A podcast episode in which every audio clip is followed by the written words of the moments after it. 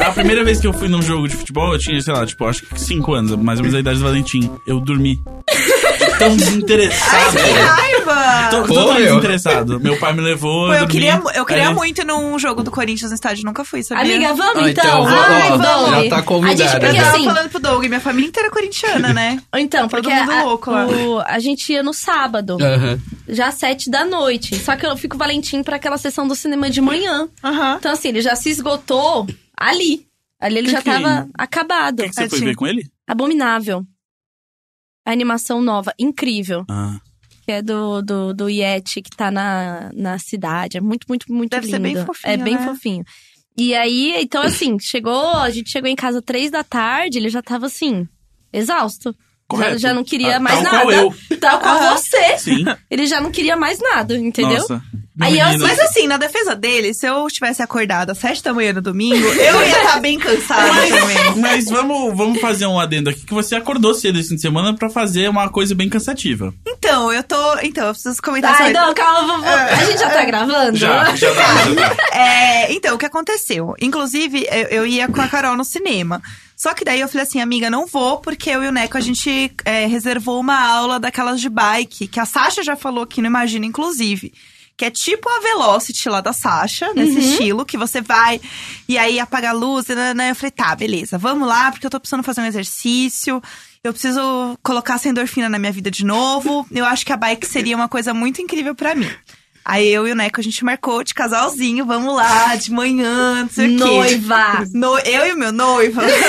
Meu A gente foi lá fazer uma aula. E aí, beleza, a gente foi na aula. E assim, eu sabia só que era uma aula de bike no escuro. E tá, música alta. Tipo, era isso que eu sabia. E eu tava É uma esperando. mistura de academia com noites do terror. então, é muito legal. é muito. Se então, prepara, não, Gas. peraí, peraí, você não tá entendendo. Aí, eu, eu cheguei lá e eu fiquei com o Neco esperando pra entrar, né? E a gente tava lá, conversando, não sei o quê. De repente, abre a porta e aí o professor fala assim: Vambora, caralho! com fone, com fone. Suado já. Já, Já, gente, do dia. o homem abriu a porta suado já, falando, vambora! Gritou, assim, com um fone da Xuxa, assim. Aham. Aí eu falei assim, hum, ok, vamos entrar, olá, bom dia. Entramos lá. Ele ligou a música e aí a luz ficou baixa. E aí, E aí a luz começou a piscar, tal qual uma balada. começou a tocar Garupa, da Luísa Sonza com a Pablo Vittar. E assim, não é pra sentar no banco, é pra ficar de pé, vamos lá. E aí ele entra numa parada meio coach. Só que você tá com a endorfina tão alta e quando pisca a luz, é um bagulho tão louco, porque. fala dos seus desafios, né? Amiga, teve uma A hora. do desafio, gente. Gente. Fala que não tem o impossível. Da hora que ele. Gente, teve uma hora que ele fala. Porque assim, você vai se envolvendo, né? Eu, eu de fora, assim, ai, gente, que coisa horrível. Só que a endorfina tava lá no teto, entendeu? Tá tava, escuro, tava né? escuro, eu tava rebolando com a Glória Groove. Eu tava assim, ó, o céu é o limite. Aí, e assim, toda dolorida, né? Aí, fingindo que nada tava acontecendo. Aí, uma hora, ele tava a luz piscando, assim, ele assim. A partir de agora, o impossível não existe. E apagou a luz. E aí começou um techno, tipo... tararara, E eu assim, o impossível não existe mesmo! e aí, tem uma hora que a luz fica toda escura. E aí ele começa a colocar, tipo, ele começa umas frases assim. É muito coach Só que, mesmo. ao mesmo, só que ao mesmo tempo, ele era fofo, do tipo, se você não aguenta sentar, se você não aguenta ficar de pé o tempo inteiro, senta, vai no seu ritmo, não se força. Mas não para. Mas não para. O importante é não parar, mas faz do seu jeito. E ao mesmo tempo ele era fofo, tipo, ele não era escroto, sabe? E aí eu ficava muito envolvida. Aí teve uma hora que ele falou assim: é. Agora é a hora que a gente vai olhar para os nossos medos e encarar os nossos medos. E a gente vai olhar as coisas. Por que, que a gente tá aqui hoje? Eu acredito que a gente tá aqui hoje por um motivo. É muito bom. Eu, eu me sinto muito tocada. Eu falo, é comigo, Eu, caralho. assim, a gente tá muito aqui por um motivo, sabe? E aí a gente saiu de lá, era 11 da manhã num sábado, que pra mim é bem cedo num sábado. E aí a gente pegou e falou assim: Ah, legal, tem amanhã também no mesmo horário. Vamos? Bora, bora. Domingo de manhã tava eu lá de novo. Agora o que acontece? Hoje é uma segunda-feira, eu não consigo nem sentar. eu não conseguia abaixar pra limpar a dos gatos. Amiga, mas não é tudo, porque assim, é, eu também olhava de fora e criticava. Tanto que eu fui a primeira vez, porque uma amiga que é tão viciada, eles comemoram aniversário numa aula especial. Oi? Não. Tipo, Sim, Não. sim. Não, não, não. hoje é meu aniversário, vai ter uma aula especial pra mim, aí convida quem nunca foi, entendeu? É tipo Uhum. assim, começa a piramidar, começa ali a fazer uma pirâmide pra você experimentar, porque você fala eu, assim... eu tô viciada, eu Não, vou você- ir meu aniversário Então, lá. aham, é- é- Gente, cuidado, isso é culto. É tipo, é tipo e eu tô culto, é caindo tipo que nem um culto. patinho e eu tô Eu adorando. também, eu precisava desse conforto emocional, entendeu? Eu precisava que alguém olhasse nos meus olhos e falasse pra eu encarar o medo. Gente, vocês estão suando como pessoas em Jonestown, tipo, três, antes, três dias antes do massacre, sabe? Tipo, meu, o pastor é ótimo. Enfim, eu tô comprando um Kool-Aid aqui que ele falou que vai ter uma festa. Não, mas foi tudo, assim, quando eu fui, eu, eu, eu achava, tinha vergonha, eu falava, nossa, nada a ver essa galera, que vergonha. E aí, na hora que a luz apagou, e eu tava lá. Amiga, a hora que a luz apaga é Amiga, a hora tudo. que a luz apaga você tá ah, pedalando e não tem ninguém, porque tem a coisa de não ter ninguém te olhando, entendeu? Então Isso é você, gostoso. você perde essa, a vergonha de academia, ai, a roupa, ai, não sei o que, ai, a po... Não, a luz apagou, você tá louco, descontrolado na sua bike, e aí eu fiquei com vontade de chorar. Ah, então, eu também! Eu, porque você libera tanta endorfina. você vai e- ficando meio maluco, eu É, acho. e aí o bagulho é, tipo, a música, você pedala no ritmo da música. Isso. Então tá todo mundo muito num negócio, tipo, e aí ele para, às vezes, esse professor pelo menos, ele parava e ele dançava. Ele falava assim: se você tá cansado, pode parar, mas dança. Tipo, Eu vou levar o Doug no nisso. ritmo. Eu vou levar. Ele tá rindo, eu vou levar. Ele vai- é, aí ele volta aqui depois pra ele Falando. ver. Eu vou Não. dar o meu testemunho. Real, assim, eu senti que, inclusive, eu comecei a fazer exercício porque era algo que me fazia tão bem quanto eu, eu me sentia quando eu saía da terapia. Tipo, de verdade. Era alguma coisa que. Era, era algo que eu fazia porque eu estava me sentindo bem. Era algo que eu queria fazer por mim. E aí eu comecei a fazer e eu senti que, obviamente, quando você libera endorfina, ajuda na ansiedade. E eu sou uma pessoa que tem grandes picos de ansiedade na vida. E eu sinto que eu preciso fazer exercício pra me ajudar. Então, meu terapeuta ficou super feliz quando eu falei que eu voltei a fazer exercício, porque ele sabe quanto isso me faz bem, assim. Tudo. Palmas para bike comigo mesmo agora. Nossa, eu tô. Amanhã eu tô lá de novo, gente. Acompanho nos stories todos os dias. É, quarta aí que tá saindo episódio, tô, entendeu? Indo lá, pode ler meus stories, quinta também. Só não fui Acompanhe, hoje, só não fui hoje porque a gente tá aqui gravando, mas Aham. ó, vou E tá lá. hoje, se você está se perguntando, quem é Doug? Por que Tulin falou que levará o Doug? A gente que tanto fala de terapia neste veículo, neste Chegou o programa. dia. Chegou o dia que a gente tem terapeutas, psicólogos de verdade aqui. Nós temos o Doug, que é meu amigo da época da faculdade de psicologia. O Doug, ele tem acesso a Tulin da Zeli. A, aquela, a a, Tulin a raridade, quebrada. a Tulin quebrada. Ele terminou a faculdade. E ele terminou a faculdade. Salva de palmas. E ele Nunca trouxe. se bateu tanta palma. É isso. E ele trouxe a Ana, que é a sócia dele. Eles têm o grupo Reinserir. Grupo, falei certinho? Isso. Espaço? Certinho.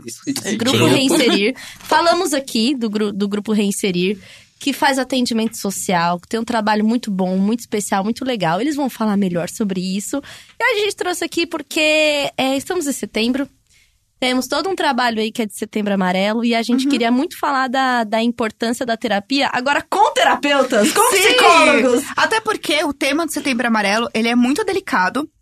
E a gente viu é, muita gente falando sobre isso sem trazer um profissional pra falar sobre isso. E não era o que a gente gostaria de fazer, porque assim, a gente já fala sobre terapia, a gente já fala sobre a importância do autocuidado e tal, de saúde mental, mas a gente acha que nesse mês especificamente é muito importante a gente falar isso de uma forma profissional e de uma forma realmente com a seriedade que o assunto precisa ter, assim.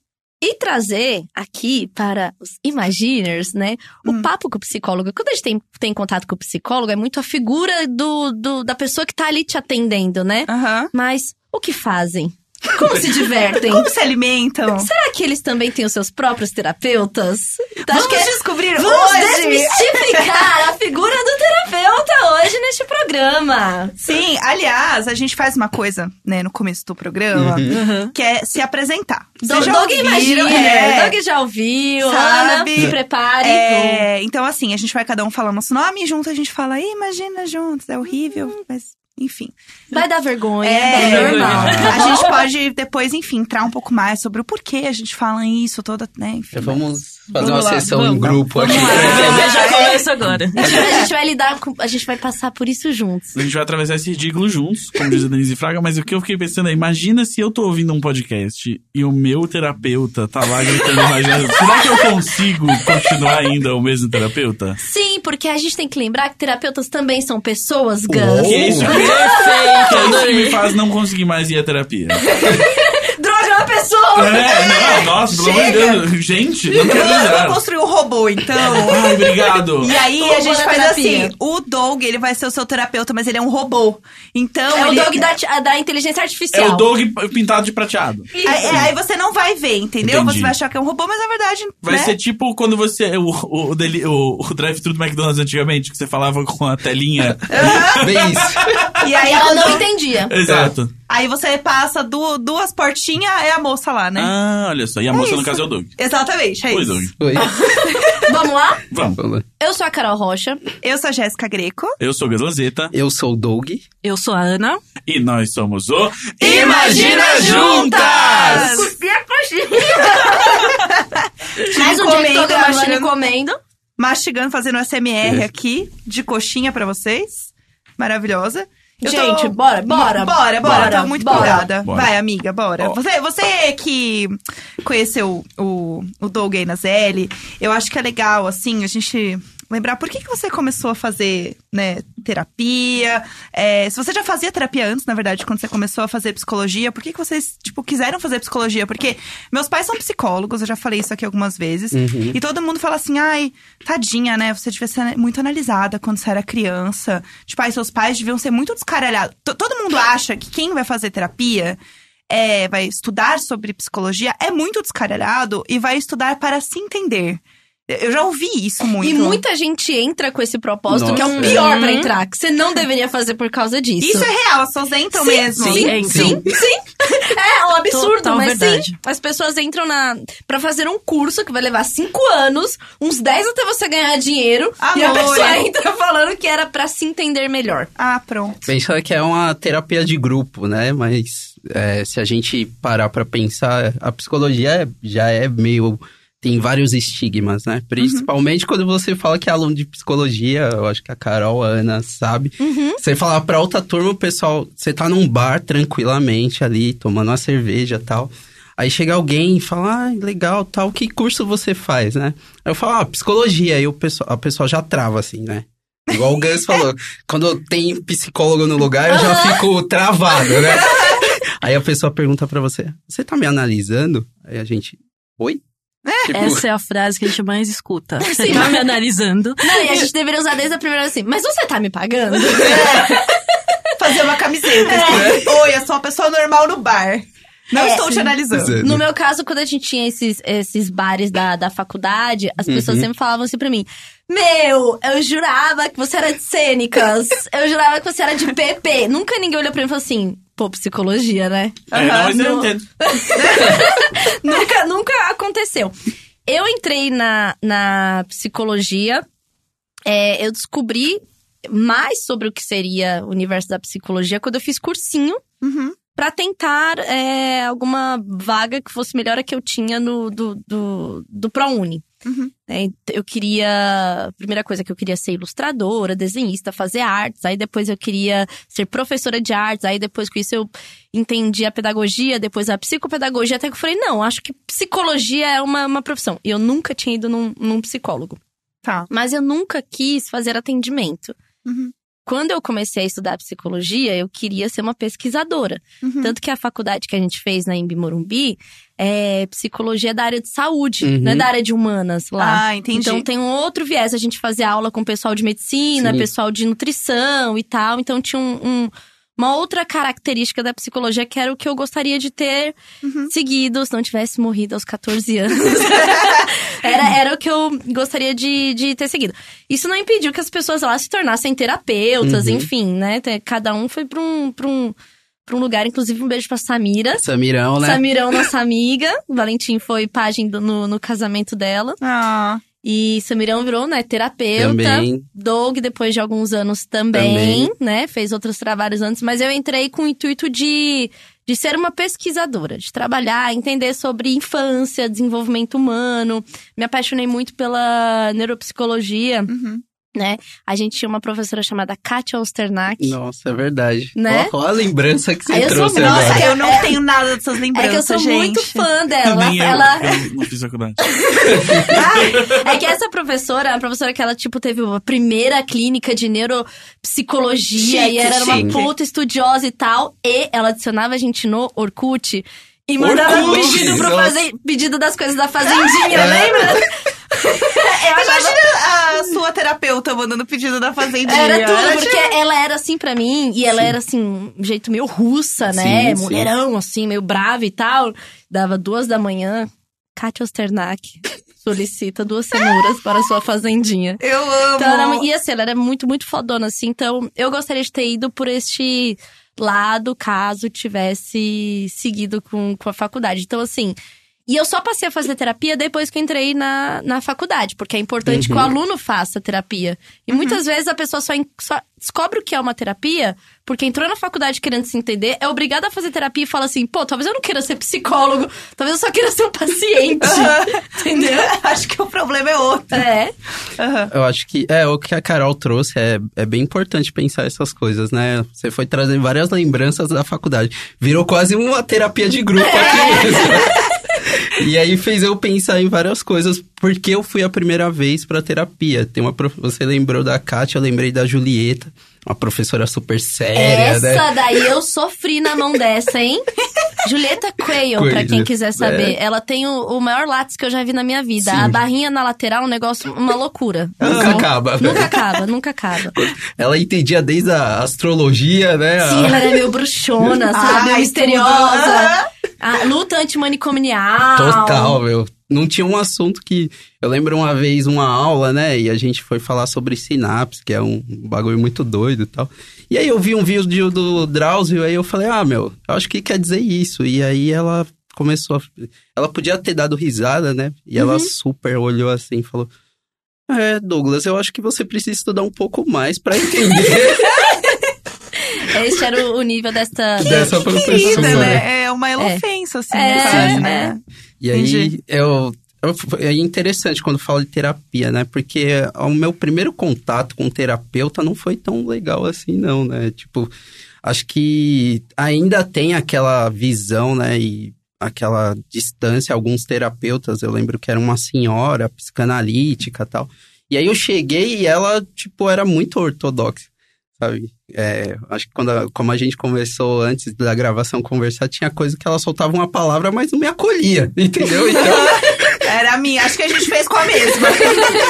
ela falava assim, ó, toma bomba e saía correndo, assim, sabe? E eu não sabia lidar com essas coisas. E eu falava, mano, terapia é uma bosta. E, e aí, na faculdade, o, o meu interesse na psicologia era a psicologia social. Eu, Tanto que pratiquei muitos anos a área da psicologia social.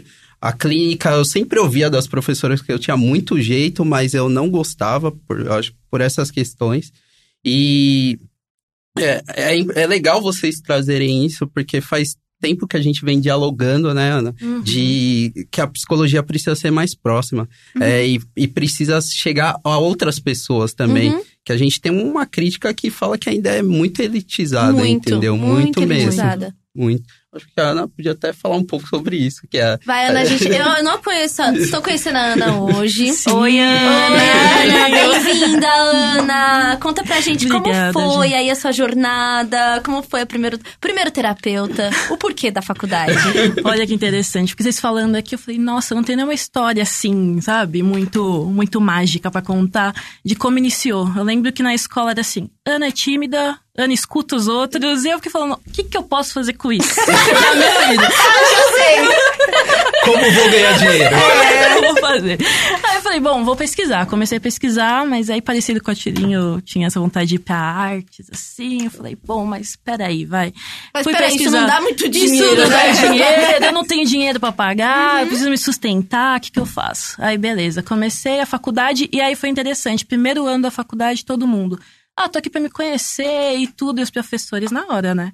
Já dava paulada. Já dando aquela gargalhada, te É, amo. Não é aqui. Então, assim, primeiro ano, muita gente sai. Assim, é, eu lembro muito, começou, sei lá, sala com 70, 80 pessoas, Aham. segundo ano já metade já tinha ido embora. Gente, chocada. É. Até porque eu acho que quando você começa a entender mais sobre a psicologia humana, querendo ou não, você acaba pen- repensando muita coisa sobre você, né? Eu acho que Com certeza. Eu acho que é impossível até você não fazer, sendo psicólogo ainda, não fazer análise, porque deve dar um nó tão bizarro na sua cabeça que assim, tipo, o Doug tá rindo com muita cara de nervoso.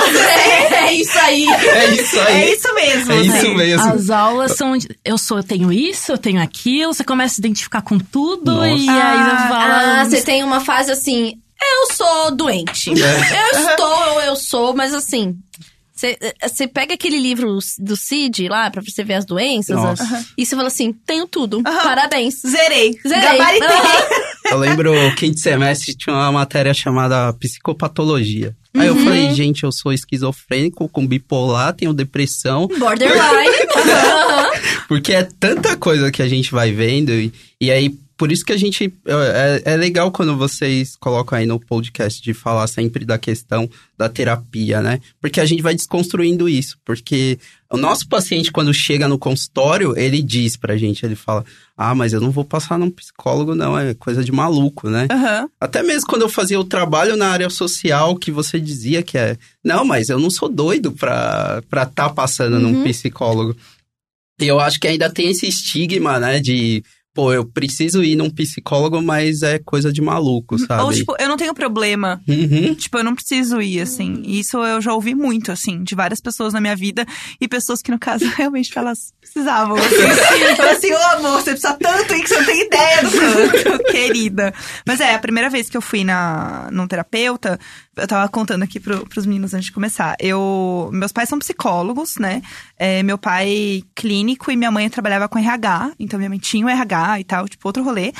E assim, meu pai sempre lidou com casos muito pesados em casa, de tipo, é, dependente químico, é, pessoas com questões de saúde mental muito pesadas, tipo. Eu sempre convivi com questões de saúde mental desde pequena em casa, Uhum. então pra mim nunca foi um- um- uma coisa que me assustou. Tipo, era normal meu pai receber ligação três da manhã de um cara querendo se matar. Tipo, era normal na minha casa. Tipo, isso é muito bizarro, assim. É, falar sobre remédio, pra mim era algo muito normal, assim. Tipo, ah, fulano tá tomando remédio. Putz, que merda, hein? Espero que fique tudo bem. Então, quando eu vejo pessoas, inclusive, é, tomando remédio e glamorizando isso, principalmente na publicidade, quando a gente Uhum. trabalha, que tem muito isso, Uhum. a pessoa, ah, eu vou tomar um rivozinho. Eu, eu briguei com um cara sério no trabalho de apontar o dedo na cara dele, e ele, teoricamente, era meio superior a mim. E eu falei assim: você nunca mais faça isso. Você não tem noção do que é realmente precisar de um remédio. E, e, e a seriedade disso. Se você precisa e você não tá levando isso a sério, você precisa realmente rever é, como você tá fazendo seu tratamento. Porque não é assim que as coisas funcionam. Então eu sempre tive essa visão na minha vida. E quando eu fui fazer terapia, eu fui fazer com uns 20 anos, assim, porque eu tava muito sozinha em casa, e eu trabalhava de casa, e eu tava sentindo que eu precisava conversar com mais pessoas, e eu precisava ter uma visão de alguém que fosse totalmente alheia de tudo que tava acontecendo na minha vida, pra ver se eu tava ficando doida, ou se eu realmente tava passando por problemas. E tipo, será que tudo que tá acontecendo é normal e eu que tô meio doida da cabeça? Então você não foi pra terapia adolescente? Não. Eu fui depois de morar sozinha já. Ah, então entendi. Ah, bacana! Pô, legal, é meu pai aqui, então. É. É, e, e- e é engraçado isso, inclusive, meus pais nunca forçaram pra eu fazer terapia. Nunca foi, tipo, ah, faz, você precisa fazer. Ou tipo assim, ah, se você quiser vai ser legal, mas se não, tudo bem. Tipo, eles nunca falaram pra eu fazer. E a primeira coisa que o adolescente vai falar assim: É, eu não, meus pais são terapeutas, É, eu não vou terapeuta. Imagina! Eu tenho ai, dois psicólogos em casa. É a, a mãe do Cris lá. Meu marido tem dois empregos. O- Meus pais são psicólogos. No meu colégio, que era colégio, né, classe média e tal, então era meio comum ter, tipo, alguém ter mãe ou pai psicólogo e tal, eh, rolava aquela coisa de, tipo, aos mais doidinhos são os filhos de psicólogo, né? Tipo, ah, os filhos de psicólogo são sempre os mais doidinhos e tal. Sempre rolava, esse, esse era o preconceito que rolava. Tipo, Aham. Ah, e, e fulano, é que os pais são psicólogos, né? Aí é, ah, Ah, é. é. Então, eu. eu, eu Se eu te falar quem tem pais psicólogos, você não vai acreditar. Olá. É. Eles reconhecendo. Bacana, gente. Pô, legal a, a interna de É a vocês. piada interna, Pô, é bacana. É, então, e aí quando eu fui fazer terapia a primeira vez, eu pedi pro meu pai me indicar uma pessoa. E ele me indicou também, uma pessoa que era, tipo, super das antigas, assim, uma senhorinha, tipo, fofa, super querida, assim. É, eu não lembro qual era a linha dela, faz realmente muito tempo. Mas assim, eu achei muito esquisito, porque, tipo, era aquela coisa de deitar no divã. Era, tipo, todo. Tudo que você imagina. Sabemos que é uma psicanalista. É, É, ó, o psicanalista. ritual, ritual. Ó, É, tinha um divã, ela falava muito pouco. Assim, a, o, a casa onde ela atendia era belíssima, assim, parecia coisa de novela, tipo, cheia de livros, assim, de cima a baixo, assim, tudo bonito. Daquelas tradicional zona que reproduziu o consultório de Freud Ó, em casa. certeza. né? Olha lá, certeza. olha lá, analisando a minha, a minha psicóloga. E aí, eu lembro que eu, que eu, tipo, fiquei muito intimidada com o lugar. E ela não entendia o que eu fazia, porque eu trabalhava com internet e tal, conteúdo. Não entendia nada. Eu passava metade da, da sessão explicando pra ela o que eu fazia de fato, até chegar no meu problema. Então, assim, amor, eu tenho tanta coisa pra te contar. Se eu for realmente começar a contar o que, que eu faço da minha vida, a gente vai longe. Então, assim, eu senti que não tava batendo. Uhum. E além de tudo, ela cobrava bem caro. Então, e aí foi uma coisa que eu senti muito desconforto, porque na época eu tinha ganho uma grana grande. Uhum. E eu falei pra ela o quanto isso me deixava desconfortável, porque algumas pessoas sabiam e as pessoas ficavam, ah, você tá ganhando tanto. E isso é uma coisa que me incomodava. E eu senti que ela meio que, tipo, aumentou o preço, porque ela sabia que eu tava ganhando bem. E aí isso me deixou muito mal. E aí eu fiquei assim, mano, mas não era pra isso. Esse é justamente um dos meus problemas. Uhum. Demonha. E aí eu lembro que eu fiquei muito mal, porque ela não falava direito comigo. É isso, ela soltava uma frase, assim, cabalística e tipo. Ah, então é por isso que ele está controlando o seu trabalho. E não falava mais nada. E eu, assim, o que, que eu faço com isso agora, amor? Não sei fazer, não sei lidar. E aí eu, eu falei, tá, então spa, psicologia não é pra mim. E aí eu tava conversando com uma amiga minha que fazia com um terapeuta que ela adorava e tal. E ela falou assim: ó, vou te indicar ele, vai lá e conversa, porque ele é muito gente como a gente. Eu falei, ah, tá bom, vai. E aí, quando eu cheguei lá, ele realmente era gente como a gente. Porque, tipo, ele era uma pessoa que conseguia trocar ideia, normal. E assim, e, e era o que a gente tava conversando aqui an- antes também. Tipo, ele dava referência de filme que eu assistia. Aham. Tipo, de série, assim, ah, sabe, a Typical? Então, a Typical é legal, porque eles realmente mostram coisas que são verdade. E assim, assim, assim. 13 Reasons Why, não assista. Por causa disso, disso, disso, disso. E ele começava a explicar as coisas de, de coisas que eu consumia. E que eu assistia. E falar de músicas que eu ouvia. Então, eu comecei a perceber que, tipo... É, é que nem assim, quando, sei lá, você vai ler um livro pela primeira vez. E o livro é muito chato e maçante. Você fala, ai, livro não é pra mim. Aí o primeiro livro depois que eu fui ler era Harry Potter, eu tinha 11 anos. E eu falei, tipo, ah não, se pá, livro é pra mim sim. Tem coisa que tem a ver comigo. E aí, quando eu encontrei um terapeuta que realmente, tipo, falava a minha língua, falei, cara, esse pai, isso é pra mim sim. Eu acho que vocês sentem muito isso, Sim. né? É, uma- o que você trouxe é bem isso, da proximidade, né? É, o nosso espaço lá, quem quiser, a gente até colocou nas redes, quiser conhecer.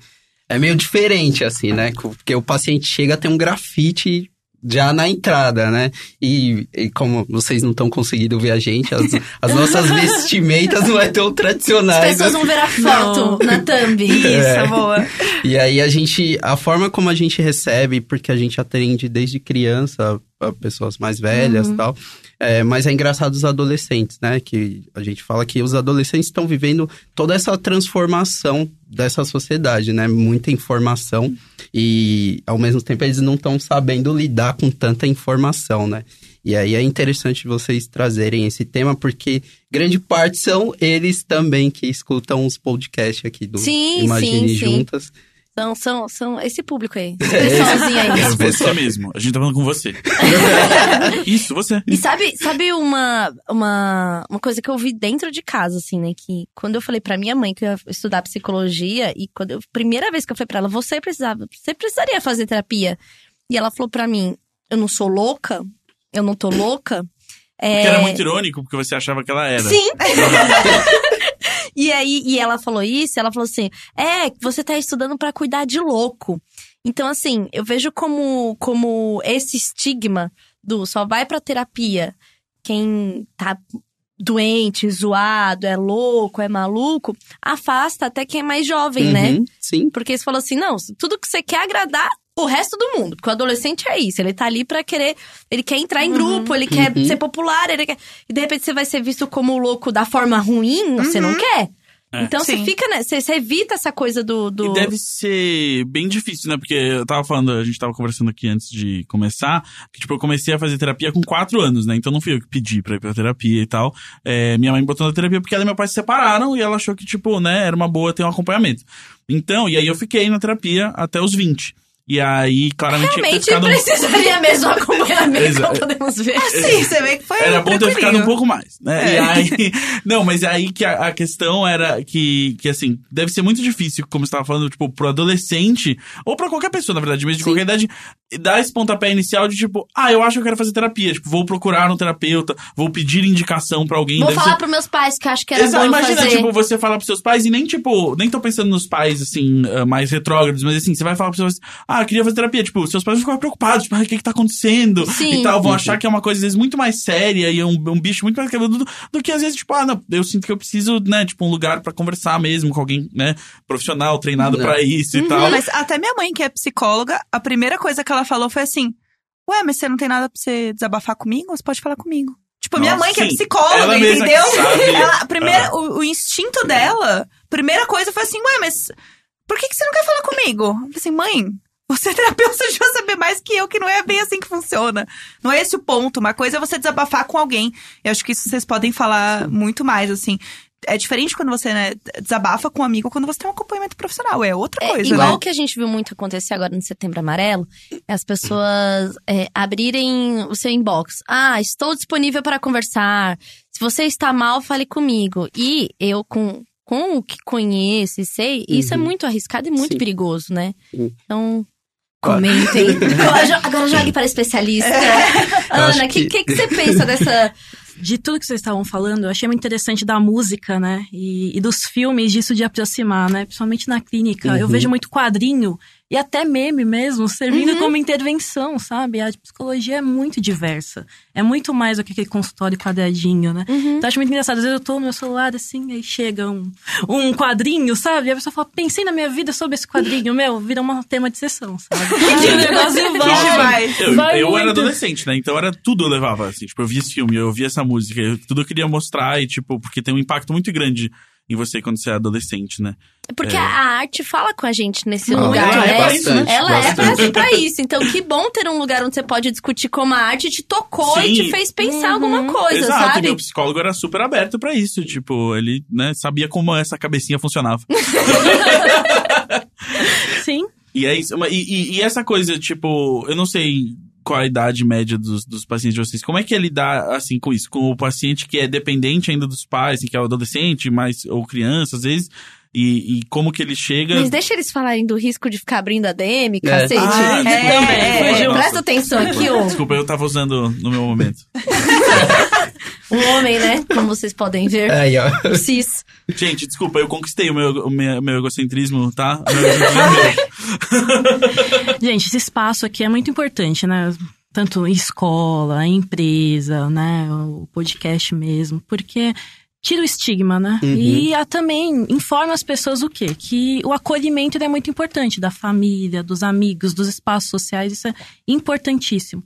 Mas a pessoa não é um profissional, né? Então tem toda essa questão da medicação, né? De saber qual caminho seguir, né? De, de, de ter um suporte mesmo Às vezes é profissional, uma né? patologia, às vezes você Isso. está doente. A gente tem que lembrar que o cérebro é um órgão. Uhum. Ele pode adoecer, né? A gente, a gente pode adoecer do pulmão, dos rins, do fígado e do cérebro, né? É, fica muito isolado como se isso não... Não. Como se não fosse um órgão que pode ter deficiência de vitamina e que te leva a ficar, sei lá... Né?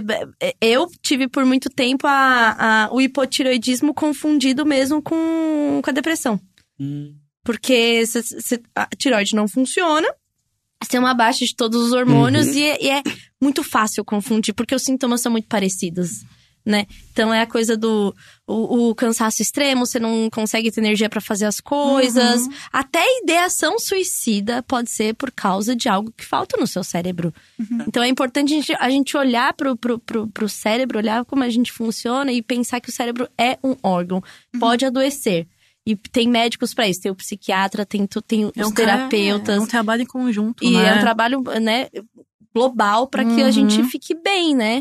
Sim, é o que vocês falaram no começo, né? Do, do esporte mesmo. né? Uhum. É, às vezes a pessoa fala, poxa, eu tô indo na terapia, mas gostei muito da meditação, sabe? Não é uma coisa ou outra. Você Sim, gostou, que legal, sim. sabe? Uhum. Então a gente vai trabalhar com, com- também com os desejos das pessoas, com o que elas gostam, o que, que Uhum. ela faz ela se sentir bem, que é muito maior, né? Só, só uma coisa, só, é, só uma pessoa, só um prof- profissional, tem um conjunto, né? Então o psicólogo vai estar lá trabalhando muitas áreas, com muitas esfe- esferas da vida, né, Doug? Eu acho que é pensar. Eu, eu lembro na época da faculdade, eu li um livro de um psicólogo que ele era bipolar, né? E aí ele tava contando como acontecia todo o processo, né? E eu lembro que uma fase da minha vida, quando eu encontrei. Will, se você ouvir esse podcast, você é, é o meu analista do coração mesmo. Gente, compartilhando até chegar no Will. É, assim, a gente faz análise também, porque são muitas vidas na nossa vida, né, que passam durante a semana no consultório. E essa aceitação mesmo de você precisar ir num terapeuta. Eu tava passando uma fase muito difícil da vida e eu não aceitava, assim, sabe? Aí passei num psiquiatra e o psiquiatra falou: Cara, eu não vou te, eu vou te receitar remédio 15 dias porque você sabe o que você já tem, né? E aí, essa, essa aceitação que foi difícil. Eu, eu fico pensando pra mim que é, sou um especialista, meu, trabalhei um tempo no Pinel, que é um hospital psiquiátrico. Passei em vários locais de saúde e aí você descobre que você precisa também, o cuidador precisa ser cuidado, né? E aí você a, a aceitação pra gente que é da saúde já é difícil, aí eu fico sempre me perguntando, imagina pro nosso paciente, né? E aí foi todo esse trabalho durante a análise aí, que eu já tô uns dois anos, o Will me aguentando aí.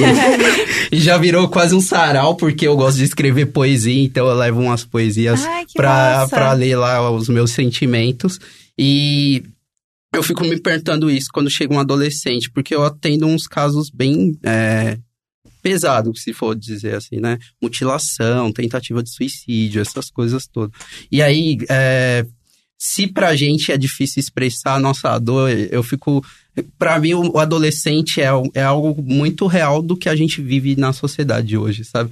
Eu escuto algumas pessoas, ah, mas eu não gosto de trabalhar com adolescente, não. É porque você não gosta de ver a dor que tá ali o dia todo ali, Uhum. gritando. É uma transformação tão grande e eles não conseguem expressar. Então, eles usam do corpo. É, eu acho que tem que ter um cuidado, sim, quando vocês falam dos stories, né? Porque a- a- aquela pessoa não tá preparada para receber uma história é, que às vezes é muito dolorida, muito difícil. Então a gente tem que ter um cuidado, né? E esses espaços mesmo, até perguntei no começo, né? Eu falei, vocês devem receber muita mensagem de pessoas Uhum. que pedem ajuda ou querem desabafar e como lidar com tudo isso, né? É, eu, eu mesmo não, não respondo mais. Uhum. Eu acho que o meu trabalho tá em produzir os conteúdos que a gente produz, né? Uhum. Tanto aqui, quanto no Instagram, no Twitter, que seja. É, porque eu sei que eu não posso, através só de uma pergunta. Tem aqui a brincadeira que a gente faz, que é o do, do especial de e-mail, que as pessoas mandam sempre uma questão sobre relacionamento, trabalho e tal. A gente vai lá e dá, a partir daque, da, daquilo que ela decidiu expor para mais pessoas, a gente vai Uhum. poder comentar e brincar e que, e que é capaz de tirar algumas lições dali. É. Mas é um puta Agora, recorte é, da vida, né? Exatamente, mas assim, uma pessoa que me manda uma inbox hoje em dia, é, eu já, já fui a pessoa que respondia super, tentava ajudar e tal. É, até um dia que eu já respondi uma menina e aí ela virou, tipo, uma dependente dessa resposta. Né? Do tipo, você não vai me responder mais? Estou com ansiedade, estou te- meu coração está disparado. E aí eu falei, "Hum, linda, não posso, procure uma pessoa. E a partir disso, eu não respondo mais Uhum. mensagens. Eu, É. inclusive, evito abrir a parte do, do, do mensagens do Instagram, que é meu canal principal. Uhum. Porque não dá, eu a gente também tem que saber se preservar e saber os nossos limites. Pra mim, o maior risco disso de abra a sua caixa e, e, e fale aquilo que você precisa, tem para mim tem duas coisas. A primeira é a pessoa que não está preparada pra receber as coisas, e a outra é a frustração de quem mandou e acha que vai poder ser ajudado ali. Sim. E acho que vai Sabe? resolver, né? É, Uhum. E que é muito ruim, porque se a pessoa já tá mal, ela tem que lidar com mais essa frustração, que é o maior problema do ser humano, é a gente ficar tendo que lidar com frustração. A expectativa Sabe? arruina tudo, né? Exatamente. Aí imagina que, tipo, você mandou pra alguém que, ah, é meu colega. Cara, às vezes a pessoa não é nem amiga, às vezes é um estranho. Você gera uma expectativa e a outra pessoa não tem responsabilidade com você. É. E a pessoa tá tão frágil que naquele momento ela não consegue nem enxergar a autorresponsabilidade, né? Então, para ela no momento de dor, vai ser mais fácil só simplesmente que outra pessoa possa lidar com isso. Então, eu acho isso muito, muito delicado. Uhum. Então, o ideal é sim, sempre procurar um profissional. É, eu vi bastante gente fazendo é, propaganda e falando do CVV, e aí um monte de gente falando que o CVV não estava aguentando de ligação também, que precisava de mais pessoas para para apoiar, Atender. para atender. Então, assim, a verdade é que, assim, a gente tá num período que tá todo mundo muito mal. É, eu percebo isso, assim, até nos lugares mais privilegiados, Ah, que hoje sim. eu faço parte, de que as pessoas estão realmente com muitas, muitas questões, muitas angústias.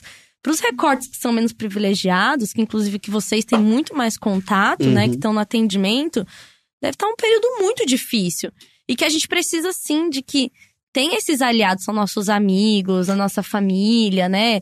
Grupos. Grupos é muito importante. Uhum. Tem o grupo do esporte, o grupo da galera que sai pra beber, o grupo, sei lá, das outras mães da escola. Mas pensar que existe um profissional Uhum. pra lidar com isso, pra centralizar, digamos assim, aquilo quando é um problema de fato, acho que precisa ser considerado, sabe? É. Senão a gente não pode jogar pro outro. É, e, e sem contar que tem o recorte emocional de quem é nosso amigo, Uhum. né? Você vai lá, Principalmente isso. né? É, porque a pessoa ela não vai querer falar nada que é tão duro. Uhum. Ela tem uma relação emocional com você, né? Que, que, que, o, que o terapeuta tenta fazer aqui não. Que isso não se confunda, né? Uhum. Apesar de que o paciente, em algum momento, pra ele se confunde, né? Tem, Uhum. tem uma fantasia aí, né? O, o meu terapeuta, uma vez, a gente tava falando sobre isso, e aí ele comentou alguma coisa tipo. É até engraçado quando chega aquela parte que é a da sedução. porque é criada uma fantasia, né? Não, não da sedução sexual, Não, mas é. de tipo, a coisa que você quer agradar o seu terapeuta e não falar as coisas pesadas. Aham. Meu terapeuta, uma vez eu fiz isso, ele falou assim: parabéns, você quer uma estrelinha? E deu gargalhada. Porque assim, eu faço terapia há cinco anos com ele, então a gente já Uhum. tem um nível de deboche que já tá grande, assim. E, mas uma coisa que eu acho que é, que é interessante que a Carol falou é isso: a gente tá num momento muito delicado. Eu tenho vários amigos que começaram a fazer terapia por questões políticas mesmo. Tipo assim, gente, Bolsonaro tá aí. Eu não, eu não aguento, eu preciso de terapia. Vocês sentem isso na, na clínica? Bastante. É, é o que a gente estava falando de se pensar, né? Porque quando a gente tem um presidente que ele é, acaba legitimando a violência, a homofobia, o racismo, e o Reinserir trabalha principalmente com essas questões, né? A questão racial, a homofobia, é, Transfobia. transfobia. E aí a gente parar para pensar, é, ele acaba legitimando essas pessoas foi o que a gente conversou até antes em off mesmo. É, são diversos fatores e pensar que o Setembro Amarelo esse ano focou na depressão, né? É, são diversos fatores que levam também à depressão. Não é só a questão biológica, mas a Uhum. questão racial. Eu, eu, eu sou um homem negro, hétero, e aí você para pra pensar, eu, dentro da minha análise, eu fui vendo que essas questões que eu fui trabalhando, a questão racial foi muito forte e, a e é uma invisibilidade que a gente não consegue enxergar. E aí, o nosso público, a Ana também pode é, colocar aí que dá pra ver que cada vez mais é, os fatores que eles chegam, eles chegam pra gente e falam: Nossa, Doug, nossa, Ana, nossa, Natália. É, a Natália é nossa outra sócia também do Reinserir. É, chega e fala: Meu, eu tô com depressão, né? E aí a gente pergunta: é, Mas você foi no psiquiatra, fez um diagnóstico? Ele: Não, é, é, a gente já faz um, um- toda uma análise, um diagnóstico, se realmente precisa encaminhar.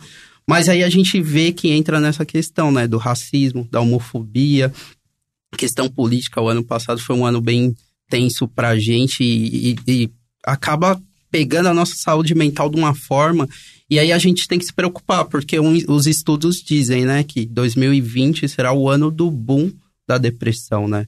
E aí você fala, caraca, a gente já tá numa sociedade bem doente, Uhum. né? E aí vê que cada vez mais os consultórios se enchem, né? E, e ouvir na faculdade mesmo, a gente ouvia aqui falar, ah, a psicologia vai ser a profissão do século, Sim, porque muitas sim. pessoas estão ficando doentes. E aí a gente vê isso no dia a dia, né? Falando sobre a internet, né? Sobre abrir ou não. Uhum. Que eu recebo muitos jovens adultos, eu atendo muito mais, né? E também essa- tá aqui nesse público, tá? É bem, bem Só tem os novinhos aqui. Não, e tem essa exigência hoje, né? De não falar que tá triste, né? Uhum. De ser tudo perfeito, sabe? Sim. Mas, poxa, eu quero postar essa foto e porque o meu amigo tá sempre feliz. Porque o outro tá sempre postando algo Isso positivo. chega, tipo, papo de consultório mesmo. Papo de consultório o tempo inteiro, sabe? Como isso vem muito forte, né? Essa exigência da perfeição, essa exigência do que viu na internet trazer pra realidade, né? E ter patologia. Então, é o tempo todo. Eu tenho depressão, eu tenho isso, eu tenho aquilo, porque eu não atendo o que tá no Instagram, não atendo o que tá no Facebook. Isso realmente acontece. Acontece, acontece muito. Então a gente vai come começa a nomear, né, e mostrar pra pessoa que, poxa, é um sentimento, né? O ser humano ele tem ansiedade, tem tristeza Sim. e por tudo bem, né? Às vezes eu falo, ó, briguei com alguém, tô triste, então eu tenho depressão. Acontece esse tipo de fala. Não tenho mais nem espaço pra ficar triste, não tenho espaço pra chorar ou segurar muito o choro, sabe? Então é uma coisa que é uma realidade no consultório. Sim. Acho que você vê isso também, né, Doug? Doug atende mais adolescente, eu tô mais um jovem adulto, É. mas em ambos acontece a mesma coisa. Essa coisa da, da, da tristeza, que é tipo uma tristeza social que a gente Uhum. vive, né? Assim, é uma, a gente tá num momento muito, muito difícil pra quem pensa diferente do que é o líder. E essa coisa de legitimar a, a violência, é, eu, eu vejo como duas ondas muito fortes, assim. A gente tá passando por um momento muito difícil, muito triste. E não tem essa coragem de falar sobre ele Uhum. que faz com que a gente crie uma máscara de felicidade, que também não é exatamente o que tá vivendo, e aí todo mundo que tá triste fica mais triste porque fala, poxa, mas tem tanta gente que tá feliz, né? E aí você começa a entrar num, num- num jogo de fantasias, assim, Uhum. sabe? E, que, e tem essa questão da internet, né? Que pra gente é muito novo. É tudo muito novo. Poder postar quantas fotos quiser, consumir quanto, quanto conteúdo quiser de tantas pessoas. Então, acho que a gente também tá aprendendo a usar a internet quando a gente fala sobre sentimentos. Sim. A gente, eu vejo, por exemplo, Valentim. Valentim, é, eu treinei ele pra ele falar sobre como ele se sente. A gente foi almoçar, Foi. né, Doug? Uhum. Doug pôde ver que, tipo, ele fala: Ah, eu tô cansada, eu não quero mais ficar aqui. Ah, eu tô assim. Agora ele fala. Eu tô muito animado, mãe, mas é ansioso. Eu tô muito. É que eu tô muito animado pra abrir esse brinquedo. Então, Ai, é, que é, bonitinho. é da, da ansiedade. Se, se assim, se pra ele, se pra mim, que me esforço em fazer, ele Uhum. aprender a falar sobre isso, porque tenho consciência. Imagina pra gente que cresceu tendo que Esconder. esconder, né? Esconder eh, sentimentos, esconder essas coisas. A gente tá num período super ruim, onde a gente tenta modular e falar pouco sobre isso, porque não quer também ser a pessoa triste, ser a pessoa baixo astral, energia ruim, né? Digamos assim. Aí cria essa máscara, e aí o outro que tá só vendo essa máscara se sente mal porque ele se sente mal e não, e, e não tá tão bem. Vocês entenderam qual era o meu Sim, ponto sim, aqui, é. né? Entendi. E acho que isso também precisa ser, ser falado, que a gente também já falou aqui no podcast. As pessoas nunca falam sobre os fracassos. Só as a gente vitórias. não tem né? um programa ou fracasso, ou, ou os grandes fracassos da história. Não. Aliás, Gus, vamos fazer um podcast que é os grandes fracassos da história. Tem um. O Atrivialista é meio um pouco É, isso, né? É maravilhoso. ouçam. É muito bom. Então a gente, a gente traz pra falar aqui sobre o fracasso. Sim. Porque é importante, acho que a gente precisa muito desconstruir essa coisa do. do, Do mito. do- é, o mito, o mito do, É. da alegria. E, e outra coisa, não existe essa ale- alegria plena. Não, aí você tá, tá com um problema. Sim. Aí tem, tem uma patologia, inclusive. Eu acho que ó, os meus pacientes adultos é, é bem isso, né? Que é a perfeição do corpo perfeito, da vida perfeita, tem que ser tudo perfeito e parece que não pode ter um vacilo, não pode ter um, uma falha, não pode errar, não Uhum. pode. Tem que ser os perfeito. É porque tem, assim, a vida em sociedade é sempre uma performance, né? Uhum. Só que aí o problema é que agora, ao invés da gente performar para as pessoas que a gente vê todo dia, a gente tem que performar para milhares e ou milhões de pessoas no mundo inteiro o tempo inteiro, porque é isso, né? Tipo, eu não tô eu não tenho mais que me arrumar para descer e ir na padaria, não, eu me arrumo para tirar uma foto para ir pro Sim. Instagram, que vai não sei quem vai ver e vai ficar lá para sempre, para milhares de pessoas todos os dias verem.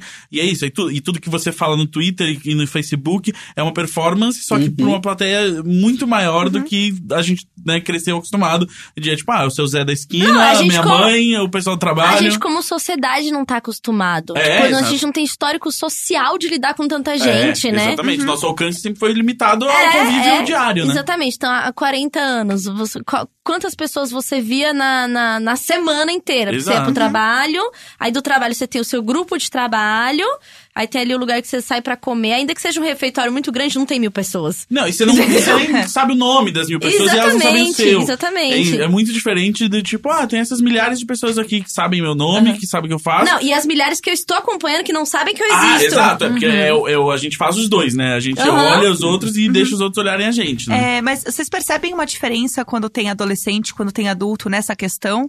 De visibilidade, de tipo, querer aparecer, de. Eu acho que Enfim. algumas coisas que vem influenciando de uma forma positiva é a discussão, como a Carol trouxe do Valentim, da- das masculinidades, sabe? Uhum. E isso tá sendo algo muito bacana mesmo, porque, ah, sim, ainda existe homens é, até ah, que estão presos ali num patriarcado, que são machistas mesmo, mas eu, eu vejo que eles vêm se perguntando da- das masculinidades e os Porque eles adolescentes. sofrem também, Sim. né? Porque a questão é que isso não é ruim só pra gente que é a vítima principal. Um Uhum. homem que não pode chorar, um homem que não pode abraçar, um homem que não pode falar dos seus sentimentos, ele também está preso. Ele também tá tendo que performar algo pra pra essa aceitação da- que a sociedade exige da, da masculinidade dele. Mas é assim, é que, como disse a Pepita, que esteve aqui, o melhor amigo dele é quem? O travesseiro, o chuveiro e É. a cama, que é onde ele chora sozinho, sabe? Porque não pode é, manifestar, né? Não Porque tem tem... que performar essa felicidade, esse ideal aí pra todo mundo, né? Tem E- vergonha. E aí é interessante que é isso. Às vezes você tem que ensinar para um adulto uma coisa que o adolescente sabe expressar, que fala, meu, eu quero chorar por isso e pronto, entendeu? Uhum. E um adulto você tem que desenhar na lousa, bem dizer, para ele poder chorar aquele sentimento Sim, dele. é, é muito violento, Uhum. né? Uma, um modelo único de como ser homem. Isso. Sim. Né? Uhum. Então, é, é o que o Doug falou, e, e a gente tem lousa na- nos consultórios, né? realmente! Realmente. Tem que desenhar mesmo. Amei. O homem, né, gente? Aquela... Sim, as coisas vão saindo na lousa e ele precisa olhar mesmo. Sim. Assim, a gente usa até o tem que desenhar pra ver, mas a gente precisa, não só Uhum. o homem, mas todos nós. E olhar de fora e falar, pô, eu sentimento de tristeza na lousa, sabe? Ele tá Encarar conta- as coisas de fato, Tem né? muita coisa e que sai muita, muita informação, né? Uhum. Então, E é uma coisa tão violenta, né? Que aí você vai lá na estatística e vê o maior índice de suicídio são de homens, né? Uhum. E aí, por que será? Por que, né? Essas masculinidades são tão tóxicas que você fala, mano, até nisso, né? Porque você não consegue expressar, você não consegue dizer. Acho que é, a gente, desde cedo, trabalhar né, essas questões, até dentro do consultório, é, é muito importante. É, é- o consultório também é um espaço onde a gente precisa dialogar essas situações que a gente está trazendo agora. Porque senão fica naquela coisa ainda muito distante. E a gente sente isso. A gente dá supervisão para outros psicólogos, né? E aí a gente vê que a, a academia ainda não preparou tão bem assim. Ela te dá toda a teoria da psicanálise, comportamental, gestalt e todas as teorias que tem.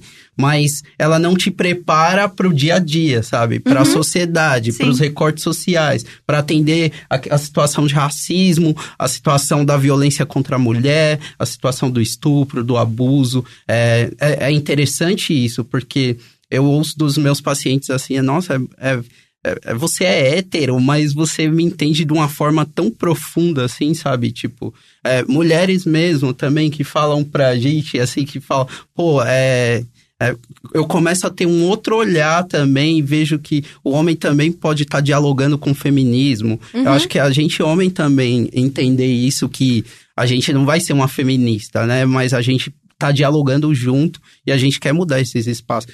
E trazer esses movimentos também a gente está discutindo o setembro amarelo, é, a depressão, o, o suicídio, não só acontece em setembro. A gente tem que pensar que todos os dias tem pessoas que estão passando por todos esses recortes que a gente vem trazendo e conversando agora. Que a gente precisa entender que o setembro amarelo é todos os dias. Todos os dias. Aqui na mesa pode ter alguém que tem depressão, alguém que tem esquizofrenia, alguém que está sentindo um vazio muito grande, alguém que não sabe nomear os sentimentos, as dores. Então. Eu acho que a gente tem que começar a entender que as pessoas que estão do nosso lado também vivem o setembro amarelo todos os dias, não é só em setembro. Eu acho que tem algumas coisas também que não tem nem nome. Uhum. Tipo, muitas isso. vezes é muito misturado, né? Isso é uma Uhum. coisa que eu aprendi muito com meu pai, assim. é, eu tinha uma tia que tinha várias questões de saúde mental. Eu falava assim, tá, mas o que que ela tem? Tipo, eh, eu era criança, tipo, sabe o que que ela tem? É depressão que ela tem? Ele assim, não, filha, porque às vezes é tanta coisa junto, é tão Uhum. misturado que não existe isso. A saúde mental é uma coisa muito delicada. Uhum. Não é tipo um laudo, né? E, plo- e pouco explorado, né? Sim. Porque ainda é uma ciência É. que é nova, Um dada laudo todas, médico que eu né? digo, né? Sim. De tipo, ah, doença, sei lá, pulmão. Tipo Uhum. isso, né? Mas Enfim. pensar, tem uma exigência de que seja rápido, né? A Sim, pessoa já quer saber é o que, que eu também. tenho, eu É. quero resolver isso em dois minutos, né? E o processo terapêutico leva tempo, né, gente? A gente falou aqui de 5, 16, 10 anos, né? E, e meu terapeuta, por exemplo, é um que não fala o que tem. Ele fala assim, "Não, a gente vai trabalhar várias questões, mas se eu te falar o que você tem, você vai lá jogar no Google, vai falar que tem isso, que Perfeito. leva, pra, que leva pra isso. que- Não, o papo aqui é como você se sente e, e não é sobre resolver. Outra coisa que eu aprendi, porque as pessoas chegam numa ansiedade de resolução e não é resolver, é saber lidar. Saber lidar com você, como você enxerga o mundo, como o mundo te trata. Isso é muito importante. Né? É saber lidar, porque eu vejo uma. Nossa, mas você tá fazendo terapia há tantos anos? Não, não, Não, é, não é um negócio de começo, meio e fim. Não- Eu não tenho que chegar num, num dia que fala assim: eita, fiz aqui o curso, viu? Como. como, como Paciente, analisando aqui. E, e não é, é sobre. A, a terapia ela é muito sobre. Como eu percebo, né? Como a gente aprendeu na faculdade, né? que é sobre ter. É uma manutenção. Não necessariamente você tem que estar super doente, super mal. Às vezes você pode estar lá só pra pensar nas suas questões mais profundas, sabe? Você quer pensar, quer se conhecer melhor, porque quando a gente fala muito na terapia é muito louco, porque eu tenho muito essa sensação. Que, que para quem nunca foi pra terapia, pode ter já sentido isso quando desabafa com amigos. Quando você fala pro outro, você tá falando pra você. Uhum. Você está se ouvindo. Isso é muito poderoso, porque você teve coragem de pôr pra fora E ajuda a organizar, né? Tem uma coisa meio. É, Exatamente. E aí você fala assim, nossa, aí eu sempre saio da, da- do, do consultório do, do meu terapeuta que é lacaniano. Que é quando eu chego numa coisa, poxa, sabe, mas eu fico me perguntando se não sei o que, não sei o que, não sei o que. Aí ele, encerramos por aqui. Eu, não, não, você não vai falar. Ele falou assim, bom, vai, pensa sobre isso. Aí eu volto na, na outra semana. Então, pensei sobre aquilo lá, né, da onde paramos, e realmente, né? Então, assim, é, é muito sobre devolver. É, é, eu, eu percebo, né, a terapia, o trabalho de, de bons terapeutas, que é muito de orientar uma jornada que é você. Sim. É tipo, você tá num, num caminho e aí alguém aparece com uma lanterna na hora que ficou de noite, Uhum. mas você que tá fazendo aquele caminho, É, sabe? isso que eu acho mais louco, assim, que eu achava também que eu ia pra terapia e ia ser como se eu fosse no médico, ele fosse me receitar lá um remédio pra dor de cabeça e resolveu minha vida. E aí eu percebi que quando é, as respostas vinham sempre de mim, isso eu acho que é o mais louco, assim, porque você realmente entende como é, é tudo sobre você. E que você que tem que buscar as suas respostas, o seu, o seu caminho, assim. Isso pra mim foi o mais louco. Mas uma coisa que eu acho muito legal é que a gente tava falando sobre isso, sobre se abrir, sobre se colocar e tal. Eu sei muita gente que vai na terapia e ela não consegue se abrir de fato. Não consegue falar de verdade o que tá sentindo. E acaba, às vezes, até se enganando, assim. Uhum. Vai lá, tipo, ah, eu tô ótima. E, tipo, o narrador, ela não está ótima. Vocês, vocês percebem muito isso no consultório? De gente que vai e, e não consegue ou acaba mentindo. E vocês sabem que a pessoa tá mentindo, ou esse tipo de coisa? O, processo, esse É. processo de agradar o terapeuta. É. Primeira sessão é muito a vida de fora, sabe? É. Falar Aham. que tá bem, né? Que não sabe por onde começar, não sabe o que falar. Realmente, que espaço que ela tem, às vezes, Uhum. pra falar, né? Então acontece muito. E, e o que eu vejo também é não ter meta, sabe? Não ser o médico que vai receitar, ou não ter. Ah, quanto tempo que eu vou parar de sentir isso? Né? Às vezes a pessoa acabou de terminar um namoro, aí, ah, daqui um mês eu já tô bem, sabe? Aí a gente fala, não, não tem meta, sabe? É o, o que a Não, gente. amor, essa né? dor pode durar a vida. Sim! E às vezes pode, por mais que você fique bem, às vezes pode ser uma coisa que te tocou tanto que Sim, você vai ter que, mas- aí você vai ter que aprender a conviver, né? Eu não acho é, é- resolver, nunca mais ter esse problema. Eu vejo que é também entender, é isso que a Carol tava falando, você falou, que as pessoas não entendem que aquele espaço é dela, entendeu? Tipo, e quando ela tá tipo, mentindo, ela não tá mentindo pra mim, pra Ana, pra que- o outro psicólogo. Ela tá se enganando mesmo. E, e tem situações que aí, quando você percebe que a pessoa entrou mesmo na terapia, a gente fala, agora a gente começa. Ge- agora a gente vai começar uma análise de verdade, entendeu? Porque eh, esse processo todo é seu e, e a gente entra, a gente vive numa sociedade, igual vocês trouxeram, né? Do, sempre tem que estar legal no Instagram, né? E aí a pessoa tem que estar legal na terapia também. Ela não consegue ter um contato com ela, Ela mesmo. continua tentando performar pro, pro terapeuta, né? Sim. Sim, É. são várias O- defesas. Uma coisa que eu tava pensando aqui, Hum. é, daquilo que você falou, de todos esses problemas sistêmicos, né, de, de que afetam todos nós e, e cada um da sua medida, e o que a Tilin tava falando, né, de tipo, ah, a pessoa quer ter um resultado logo, aquela necessidade de um resultado. O que que é esse resultado? É, eu fiquei pensando assim, o quanto que a gente consegue resolver quando, na verdade, se você olha pro mundo ao seu redor, você tem que estar meio ansioso e triste e, e desesperado e tudo isso, assim. O quanto que, que quem tá feliz só, só não tá ciente. É, então, é o que a gente falou, né? É você chegar na terapia e tô muito feliz, muito feliz, mas ela não vai tendo consciência. A gente vai fazendo todo aquele processo para ela se reconhecer. E aí, quando ela realmente traz as fichas e fala, ó, é realmente esse sou eu, né? E aí ela começa a entender que a felicidade não é tão feliz assim. Que as coisas realmente. É o que a Carol falou, às vezes a gente não precisa ir pra terapia porque a gente tem um problema, né? A gente precisa entender coisas da nossa vida que marcaram ali. E, e, é- e essa defesa que a Ana falou, né? A Ana falou, às vezes é uma defesa tão forte que a gente tem que ser forte. É, quando a gente fala das masculinidades, né? Os homens, geralmente, eles chegam na clínica, não, porque nada me atinge, eu sou forte, eu tenho que ser forte, eu tenho que ser o provedor, eu tenho que isso e aquilo. E aí você vai quebrando aquela barreira, aquele muro, aquelas coisas, e aí você, quando ele percebe que ele não é tão forte assim, que é, é uma mentira, né? Quando Sim. você vive com aquele muro ali. Então, é desconstruir tudo isso que a sociedade traz, que você tem que ser feliz, tem que ser isso, entender tem que você tá num lugar que você pode baixar essa guarda, Uhum, né? Sim. Acho que isso que é o mais complicado, assim, você realmente entender que. é, eu tava falando daquele meme que a menina tá, tipo, no consultório, tudo em caps lock, assim. E é por isso que eu não aguento mais essa pressão, porque a minha mãe é insuportável. Eu, no final da terapia, tchau, doutora, obrigada, até semana que vem. tipo, como se nada É tivesse isso. É isso, Mas eu- entendeu? É você conseguir se abrir e você conseguir ser tão livre sobre os seus sentimentos naquele espaço. E aí, com o tempo, você fica tão acostumada que dá tipo. Acabou a sessão, assim, dá tipo uns 10 minutinhos. Você. Ok, eu tô pronta.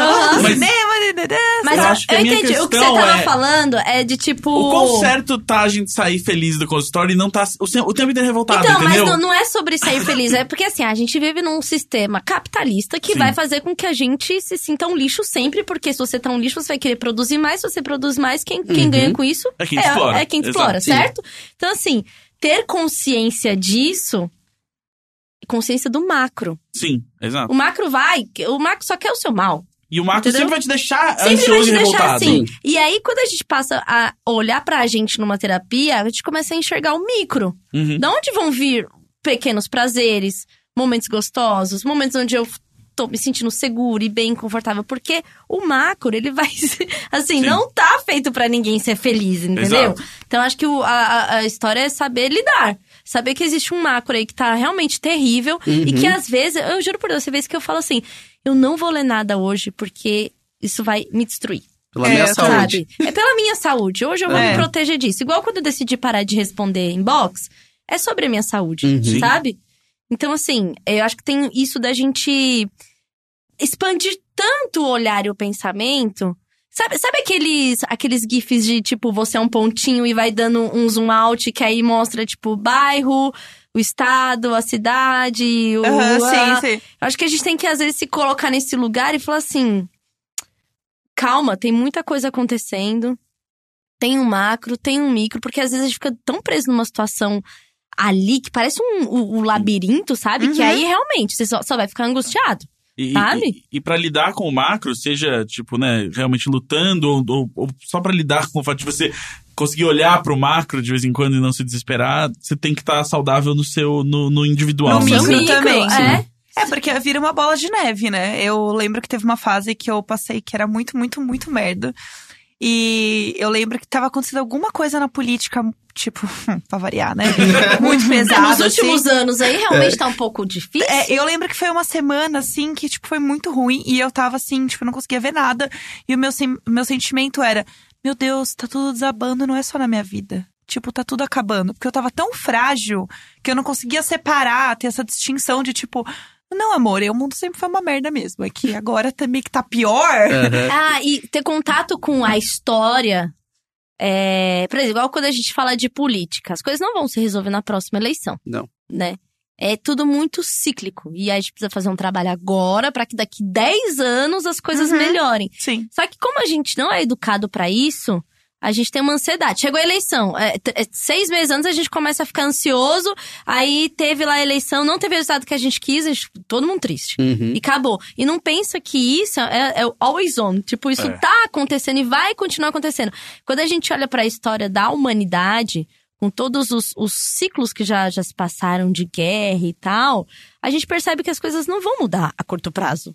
Então, assim, a gente tá só vivendo mais um momento. E por Então, isso que é como lidar, importante né? a gente ter conhecimento sobre a gente. Porque é a Não. nossa história. Eu É acho- essa é to- todo o nosso caminho, né? Eu acho que tem um paralelo muito grande aí também, que as pessoas acham que, que tem um problema muito específico pra resolver. Elas, tipo, como é que a gente tira o Bolsonaro? E aí tirou o Bolsonaro, tá tudo bem. E é tipo, ué, não, se você chegou nesse ponto de que essa pessoa é eleita, de que tem milhões de pessoas que votariam nisso e que concordam com esse discurso, quer dizer que a gente vem trilhando um caminho bem, bem ruim há muito tempo em direção a isso. Sim. Uhum. Então é exatamente você chegar na terapia e falar assim: só quero, eu só quero superar isso aqui, eu só quero superar esse boy lixo que eu botei na presidência aqui. E eu vou tá tran- tranquilo. Mas, assim, é tempo só você- isso mesmo, É só né? isso, Quantas o resto, tá, sessões? o resto saudável pra caralho. Dez sessões resolve, É. Exato, é. Não, o que é o absurdo do plano de saúde, né? Sim. Ah, que sim. dá 10 sessões. Tipo Sim, assim, não. E aí exatamente. depois disso você não melhorou, poxa, que pena, Exato. né? E é engraçado porque a gente falando sobre isso é como as pessoas chegam. Elas chegam, sei lá, vamos pensar num iceberg, né? E aí a gente. Quando eles chegam, eles só estão vendo aquela ponta, né? Ali. Só que elas não vê o Titanic que já estão e o dentro, né? processo dói muito. E dói muito. A gente tá falando do macro, olhar tudo isso, né? A situação do país, a história, dói. Imagina olhar a nossa história também. Ela é dolorida. Eu mesmo parei a terapia quatro vezes, tô na quarta psicóloga, agora há dois anos tocando, né? Então, assim, é, é muito dolorido. O primeiro movimento você fugiu, falou, não quero. É, Eu já Não, fugi várias vezes. você Eu, que inclusive, estou no de momento de novo. fuga, tá? que é a última mensagem do meu terapeuta foi, Carol, está tudo bem? E tá como não lida, eu não consegui responder ainda.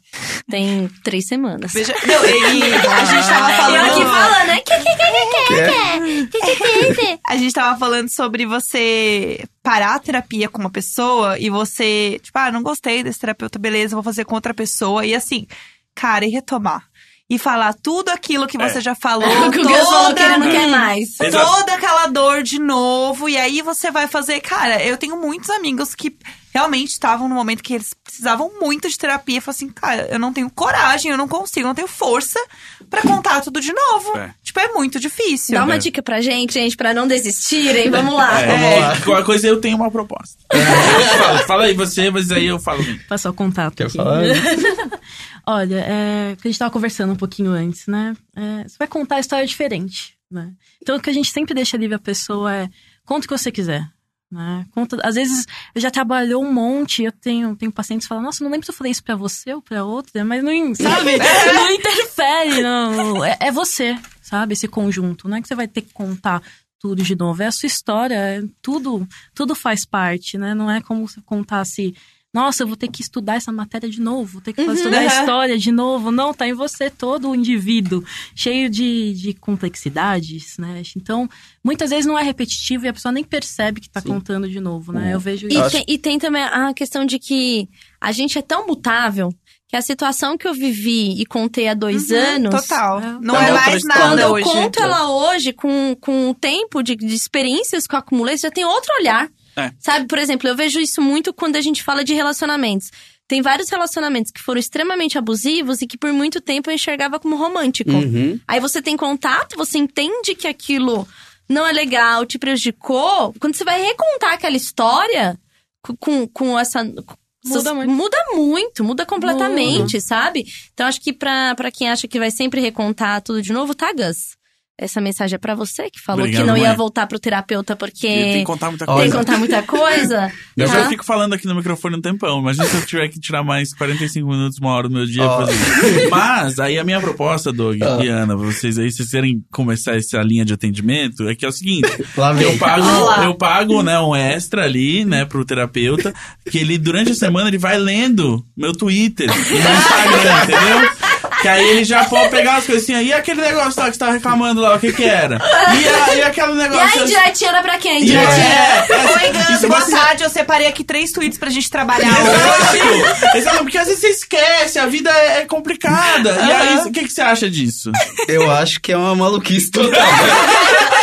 Obrigada. Não. Obrigada, É isso, a Eu gente acho tá que- numa Manda o roteiro, o roteiro. Eu acho que a gente precisa é, descansar também, né, Ana? A gente gosta. Por isso que eu vou pagar mais, entendeu? Porque aí você- eu pago tipo uma sessão a mais por semana, Porque que é o tempo que você vai ficar lendo o troço. É o, o capitalismo. né? Exato, que aí eu pago uma sessão a mais, que é o tempo que você vai passar lendo ali o Twitter e tal, só pra se atualizar, entendeu? Do negócio aí que, que às vezes eu, eu mesmo vou esquecer, assim, no estresse. Eu acho que o Gus anda buscando fugas pra fugir da terapia. É, muito bom. É, tem um tweet que eu vi essa semana que eu achei muito bom, que eu gostaria de repassar pra vocês. Que é assim, a menina fala, é, ai gente, eu fico muito chateada quando a minha, minha paciente volta e ela não termina a história da semana passada, porque eu queria tanto saber se ela tinha voltado com ex ou não, e ela começou a falar da mãe, e eu assim, ai menina, volta pra aquele babado. É, aí ó, tá vendo? Sentem isso do tipo. mas aí, aí tinha vários relatos de psicólogos, É. assim, muito bons nos comentários, falando assim: Nossa, e quando a pessoa vai e me conta um bafão e eu não posso expressar reação nenhuma, eu só queria gritar, menina passada, eu não Olha, posso falar mas nada. eu confesso que às vezes a gente tá se- ah, atendendo simultâneo e eu só escuto as risadas do outro Verdade. Não tem como. Às vezes sai. O, né? O Doug vezes acho que o cara que depois que o cara tem embora, fala assim, ô, mas e aí? Rolou O que lá? aconteceu, né? E lá, É, rolou e lá? lá, hein, e lá, hein. Ó, Só um verdades spoiler. secretas do, dos psicólogos. né? Não, acho que a, a gente trabalha bastante isso. É, é humano, né? Às vezes a gente tem curiosidades, às vezes Não, tem, tem eu Mas não tem coisa. como, não tem como, não tem. O Mas próprio é, Michael Jackson comendo a pipoquinha, assim, contando a história. Pensando assim, ai caralho, é hoje que eu vou saber que fim deu aquela história. Três da tarde hoje. Ah, mas ó, meu analista. Ah, sobre a minha análise eu posso falar isso. Então, meu analista, uma vez eu tava enrolando pra falar, eu não sei se era fuga, mas eu estava enro... Mas a gente já tinha intimidade. Ele falou, e aquele assunto lá que a gente começou? Ele trouxe, aí eu falei, é curiosidade ou você quer saber? É curiosidade ou você tá anotando? É, é, pode, podemos falar em off? É, é, é, é, é chatíssimo, assim, quando. Porque eu acho que normalmente quando você tá na terapia e você tá fugindo do assunto, você sabe muito bem que você tá fugindo. Porque aí você tá falando de todas as outras coisas possíveis, e aí, e aí você só vê assim, e você não quer dar aquela brecha no assunto. Você- Aí você termina de falar. Aí a gente tava gravando lá com o Doug, e aí depois, depois eu fui na padaria, né? Lembra que eu te falei? da- E aí, tipo assim. E você não quer dar espaço você não pra quer- ser questionado, Exato, né? porque você, você sabe que se você, tipo, der uma respiradinha, for dar um gole d'água, ele fala assim, mas então, você não falou sobre aquela conversa que você disse que ia ter com fulana. E aí. Não, não falei. É, não, então, é, eu. Eu, Tava Aham, na padaria. eu tava na. mas É, ah, deixa, eu deixa só, eu- deixa é. eu só terminar, porque eu, eu tava na padaria. Não, É, total. Eu, eu tenho. Hoje, depois de tantos anos, eu tenho muita noção de quando eu tô fugindo. E meu terapeuta faz questão de me lembrar também. Ele fala: quando a gente tá muito perto de uma questão muito central, você vai embora. Tá tudo bem, mas já é a quarta vez.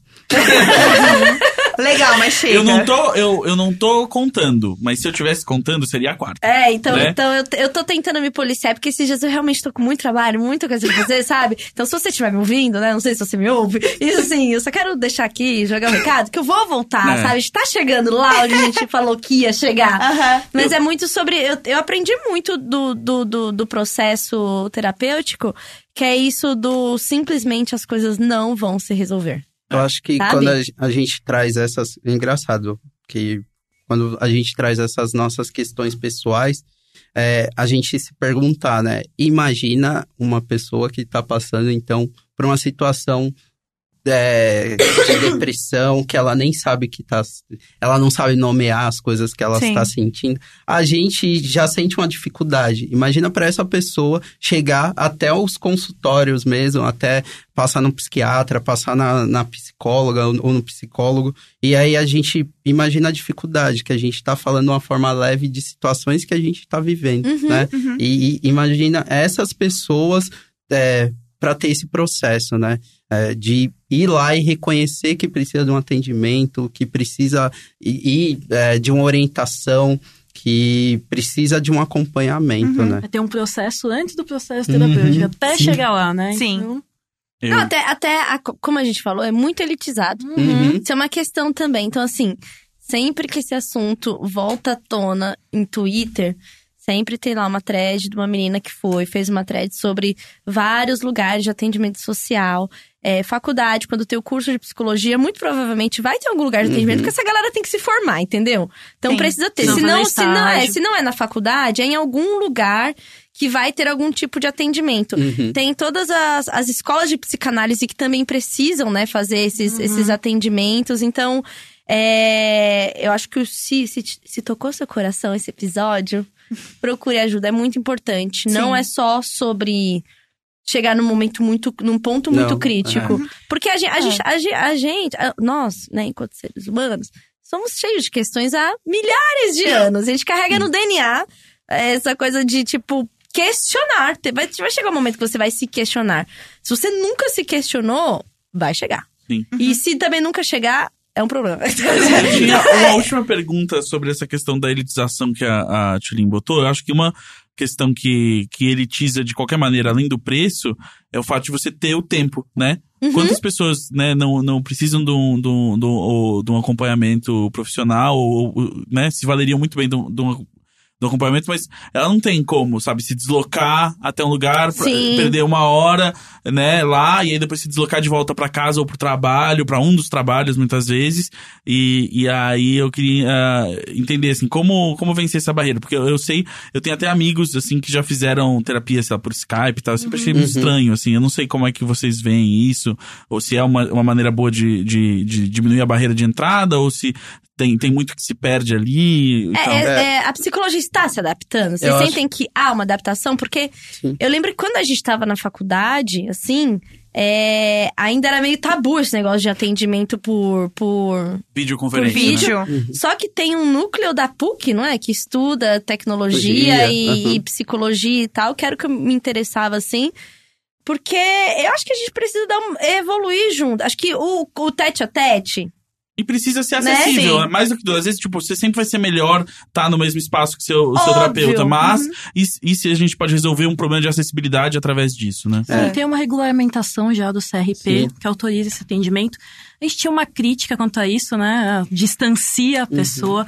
Mas a gente começou a pensar sobre essa democratização. A gente atinge espaços, chega a mais locais com, com a internet, né? Lógico que hoje o nosso foco é mais presencial. Mas existem casos que a pessoa não consigo chegar, né? Viajei, ou assim, moro muito longe, já aconteceu. E a gente tem, tem aberto. Sim. Né? Mas Essa Não é o tecnologia a ideal, favor. mas é melhor do que não É, ter acesso, né? Usar ao fa- a É. favor, né? Eu só Sim. tenho um adendo que um, um dia eu tava numa discussão lá no CRP e, e até falei pra gente se pensar isso, né? Acho que sim, a gente pensa que tem um Skype, tem internet, tem isso, mas o- os extremos, as periferias ainda não tem esse acesso que a gente tem fácil. Claro, né? Sim. Então, é, eu acho que é se pensar isso. É, esses dias eu venho construindo aí na mente, junto com a Ana, que a Ana gostou Uhum. pra caramba da, é, da ideia, porque uma mulher sofreu violência, né? Tava num relacionamento abusivo, é uma pessoa que eu conheço pessoalmente. E aí eu falei, não, vem aqui no Reinserir, a gente coloca alguém para te atender, a gente vê um preço social, tudo isso. E aí ela falou, ah, mas Doug, eu não tenho dinheiro pro transporte, tá ligado? Cara, E É, aí- É, isso é acontece. foda. Aí eu falei, mano, ah, olha como ainda. E me deu uma revolta muito grande. Então, se tiver alguém aí que tem muito dinheiro e quiser patrocinar, Temos uma... marcas. a, a gente tá pensando, Não. tá, tô construindo um projeto junto com a Ana que chama Psicólogo de Quebradas, né? E aí a gente quer pegar principalmente psicólogos que sejam das quebradas, mesmo, né? né? Pra tá fazendo esse atendimento para as pessoas distantes, porque a gente sabe que o SUS não anda tendo capacidade para tanta demanda, né? E a gente sabe que, infelizmente, ainda tem os nossos colegas de profissão que não atendem as pessoas periféricas. Então a gente tem que pensar em tudo isso. Ao mesmo tempo que ficou muito fácil com a tecnologia, eu atender um paciente, sei lá, tá lá nos Estados Unidos, entendeu? Mas eu não consigo atender um cara que tá lá no Jardim Ângela porque não tem um dinheiro pro busão. entendeu? Sim. Do que dirá ter a, a conexão pra Sim. poder fazer uma videochamada, né? Sim. É. E, e a gente sabe como. Falo da minha vivência de, de, de, de periferia, Uhum. como psicólogo é uma coisa que é vista como assim, de rico. Sim, Uhum, total. Depressão, É. doença. Ah, Quantas vezes eu já ouvi isso? Depressão é doença de rico, Uhum. Uhum. sabe? De que, tipo, é, é- é uma elitização tão grande que até o problema É que, é, problema que de qualquer rico. pessoa pode ter se torna o problema de rico. Não, porque pobre tem que trabalhar, não, não vai Uhum. ter tempo de pensar nisso. Porque não tem nem chance de ser diagnosticado, né? Exatamente, exatamente. Então é, é- então, é muito importante. E, e- e a coisa do, do extremo de, de masculinidade que a gente encontra nesses lugares, Sim. que Não, é total. terrível socialmente, assim, precisa muito desses atendimentos, precisa muito é, desse olhar, Uhum. sabe? Conte com o Imagina Juntas, Sim. parece. Sim. pra Inclusive, essa, falar essa, desse projeto. essa questão de você fazer o atendimento online, eu fiz um, alguns publis sobre uma marca de. Né, um, uma marca não, né? Mas enfim, uma plataforma de saúde emocional, Uhum. é, licenciada pelo CRP. E muita gente que eu recebi mensagem era assim: eu tenho vergonha de fazer terapia. E eu fazendo por uma plataforma online, eu me sinto mais à vontade, porque eu não Uhum. preciso justificar pra minha mãe porque eu tô saindo de casa. Aham. Eu não preciso contar o que, que eu tô fazendo. E na minha cidade não tem. Onde que eu vou pesquisar? Onde Sim. que eu vou procurar na minha cidade? Então, isso eu acho que é uma, é uma forma da pessoa também buscar essa ajuda profissional. Uhum. De uma forma também que ela não saia dessa zona de conforto, que ela vai sentir vergonha, que ela vai se sentir, é, enfim, errada, entre aspas. Pressionada, estar- né? Às vezes fica meio pressionada, É, assim, de, pra de fazer. ir, né? E aí é uma forma dela encontrar. E muita gente também que mora fora do Brasil que quer Sim. fazer em português. É o que a gente tá e não fazendo. consegue, tipo. Porque é muito. Imagina, você tá sozinho em outro país. é, todo mundo acha também que você tá riquíssimo, ganhando muito dinheiro. E geralmente é o contrário, tá todo mundo fudido. sim. E é quando mais, você mais precisa de apoio, é, enfim, psicológico. Porque você não conhece ninguém, né? e Numa outra língua.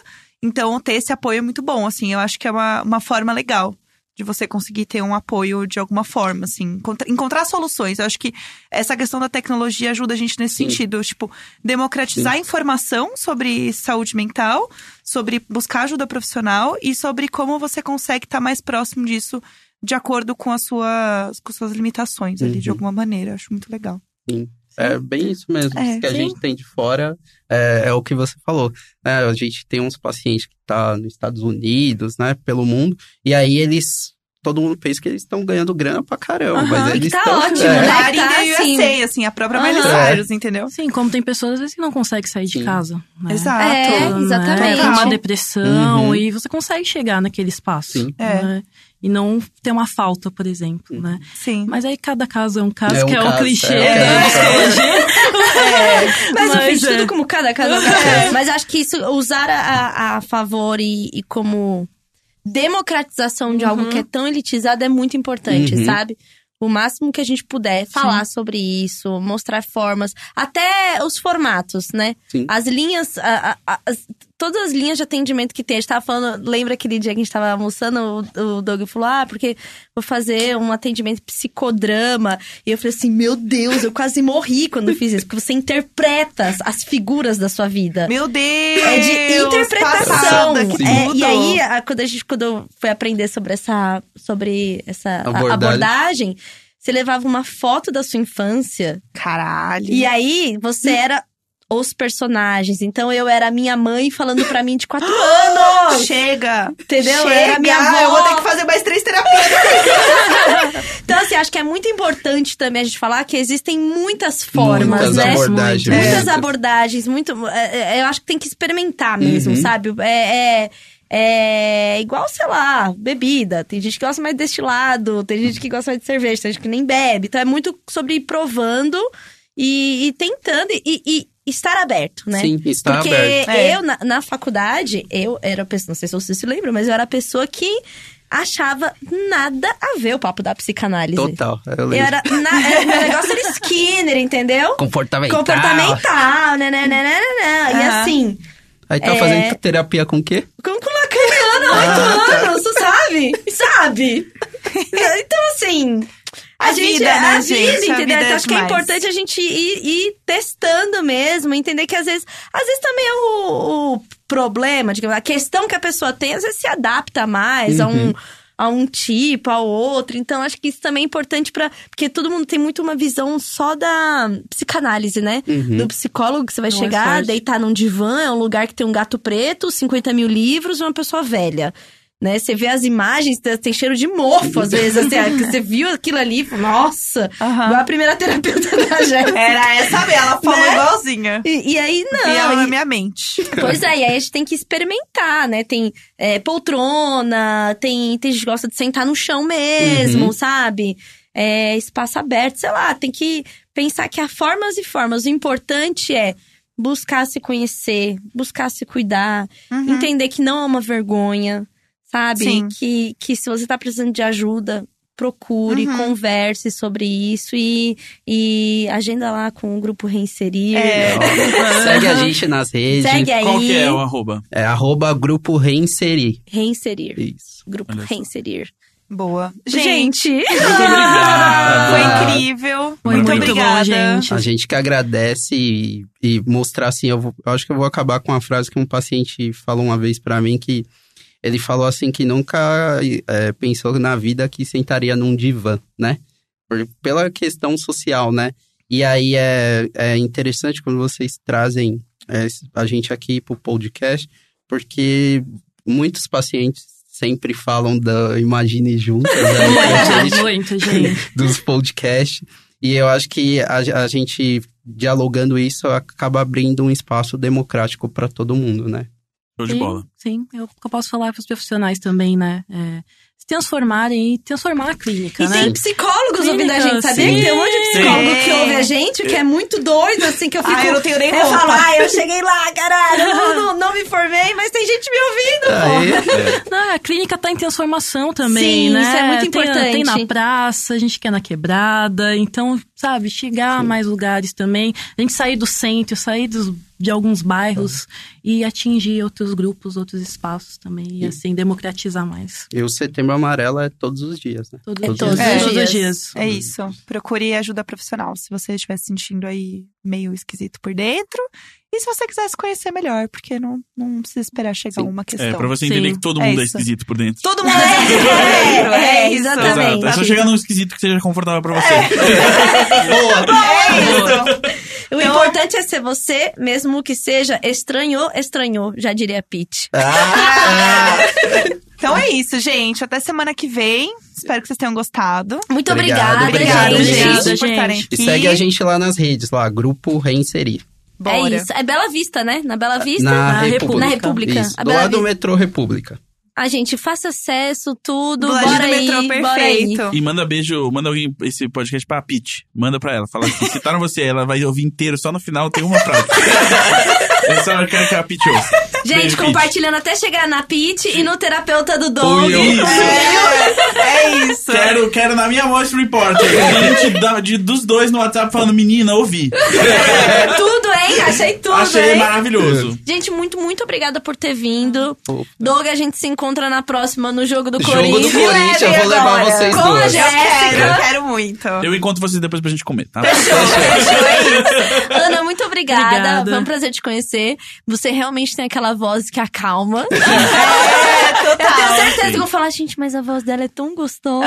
Vou colocar no currículo. Pode pôr, pode pôr. Pode pôr. Muito obrigada, gente. Foi muito Obrigada. importante. Tenho certeza que é mais um programa que a gente fica muito orgulhosa de fazer. Sim, muito Obrigada. obrigada, Valeu, gente, gente. mesmo. Valeu. Tchau, tchau. Beijo, Beijo. tchau.